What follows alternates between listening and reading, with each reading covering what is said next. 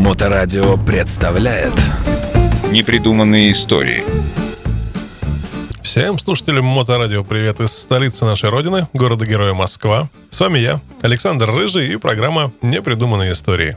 И если мы залезли с исторической частью в мотоспорт, и, пожалуй, и продолжим.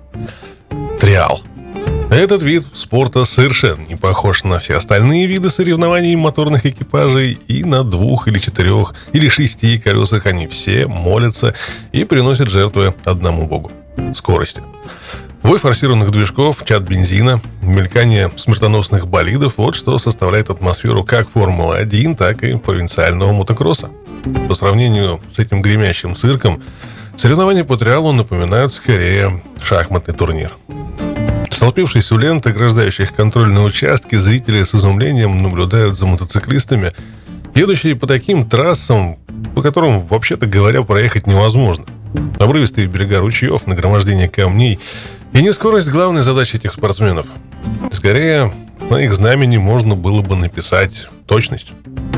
Если о всех других моторных видах спорта важно, кто первым приедет к финишу, то в триале победитель определяется совершенно по-другому. Время играет лишь подчиненную роль. При прохождении трассы спортсмен должен уложиться в определенный норматив. Вся же трасса состоит из контрольных участков, находящихся под бдительным присмотром судей, ну и соединяющих их отрезков. Как ведет себя спортсмен вне контрольной дистанции, в целом никому не интересно, а вот на контрольном участке он не должен касаться земли ногой. Эти участки как раз и прокладываются с использованием всего арсенала природных препятствий. Иногда, если таковых маловато, то к ним добавляют и искусственные. Касание земли ногой карается штрафными очками, а падение с мотоцикла.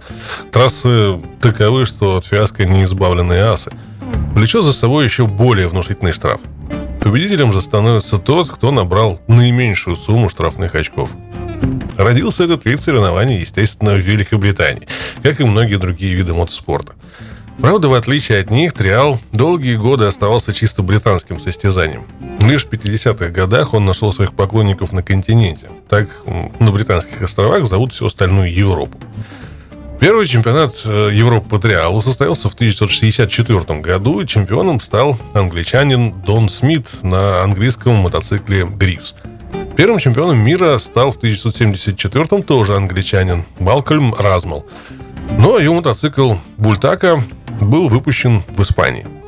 Чемпионом мира 1992 года стал финский спортсмен э, Томми Ахвала э, на итальянском мотоцикле Априлия, потеснившем узурпировавшего этот трон четырехкратного чемпиона мира испанца Жорди Тареса, выступавшего за итальянскую бету. Но Тарес доказал, что он хорошо держит удар. На командном чемпионате мира Триале наций он привел команду Испании к победе. К нам же Триал попал совершенно особым и абсолютно непостижимым для незнакомого с нашей действительностью человека путями. Можно сказать, через форточку. Многие, наверное, помнят, как проводились у нас замечательные слеты э, мотофанатов под крылышком наших чешских друзей. Слеты друзей Явы – там-то, пожалуй, и состоялось первое знакомство с триалом в облегченном, э, на серийных мотоциклах виде. Но вид состязаний сразу оценили мототуристы и стали включать триальный элемент в программу своих встреч. Постепенно потянулись тропинки к настоящему спортивному триалу. Особенно понравился этот вид спорта в Прибалтике. Наконец, в 1985 году в латвийском городе Елгава под эгидой журнала «За рулем» прошли первые всесоюзные соревнования, а на следующем году состоялся чемпионат СССР по триалу. Казалось бы, Триал наконец-то и у нас вышел на торную дорогу. Но вместе с разрушением всех старых структур обрушилось и здание советского спорта. Триал, как и другие технические виды спорта, оказался предоставленным самому себе, ну и, соответственно, у разбитого корыта. Даже те несколько лет жизни, что были отпущены нашему Триалу, он, как ни странно, ухитрился прожить по-своему. Прежде всего, в силу абсолютного отсутствия специальных мотоциклов для триала не только в СССР, но и в производственных программах мотозаводов соцстран, он ориентировался исключительно на серийные мотоциклы. Но это, в общем-то, было не более чем детской болезнью. Как только триал у нас встал на ноги, над специальными мотоциклами стали работать в Коврове. Интересные конструкции создавали и сами спортсмены, да и импортная техника все-таки начала просачиваться. Беда была в другом. Триал и пропагандировали как соревнование для всех. и заталкивали в любительские рамки. Слов нет, любой мотоциклист немало почерпнет для себя, овладев азами триала, но в той же точной мере это относится и к мотокроссу, и к шоссейно-кольцевым гонкам. Но все эти виды спорта давно уже никто не пытается производить на стандартных хижах и явах. Пригодны ли серийный мотоцикл для соревнований по триалу? В поисках ответа на этот вопрос попытаемся подойти с другой стороны. А каков, собственно, современный мотоцикл для триала? Основные принципы конструкции такого мотоцикла вытекают из его назначения. Он должен быть очень легким, вездеходным. Двигатель должен позволять как э, пластунское движение с малой скоростью, так и моментально реагировать на ручку газа. Лучшие мотоциклы для триала – итальянские Бета, э, Фантик, Горелли, э, испанский Монтесак и Мекатекна. Ну и, разумеется, японская Ямаха. Причем в той же степени, в которой в других видах мотоспорта превалируют японские мотоциклы, в триале явное превосходство итальянских марок. Одноцилиндровые двухтактные двигатели с жидкостным охлаждением, рабочим объемом от 230 до 300 кубиков сочетают гибкость характеристик с взрывной раскруткой. Шестиступенчатая коробка передач позволяет полностью использовать возможности двигателя. На заднее колесо крутящий момент передается роликовой цепью.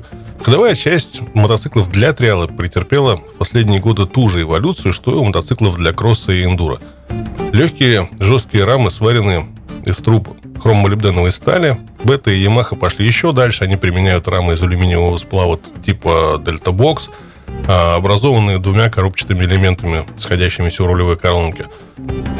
Передние телескопические вилки исключительно перевернутого типа. Диаметр верхней трубы больше, чем нижний. А, задние подвески с центральным амортизатором, обеспечивающим прогрессивную характеристику. А, сопротивление пружины нарастает при отклонении колеса от среднего положения. Колеса с привычными нам проволочными спицами, дисковые тормоза обеих колес с гидроприводом, но внешний мотоцикл для триала с кроссовым спутать невозможно. В глаза сразу бросается его поджарый силуэт. Двигатель притянут вверх, обеспечивая огромный дорожный просвет до 350 мм.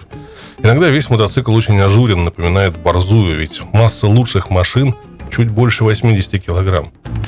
Но что он позволяет выделывать? Перестановки с опорой на одно лишь заднее или даже переднее колесо, выезды на вертикальные стенки. Дело в триале вполне обычное. И сколько я не пытался найти мотоцикл отечественного производства, заточенный под триал, увы, мне попадались лишь странные самоделки, весьма далекие от того поджарого мотоцикла для прохождения триальной трассы.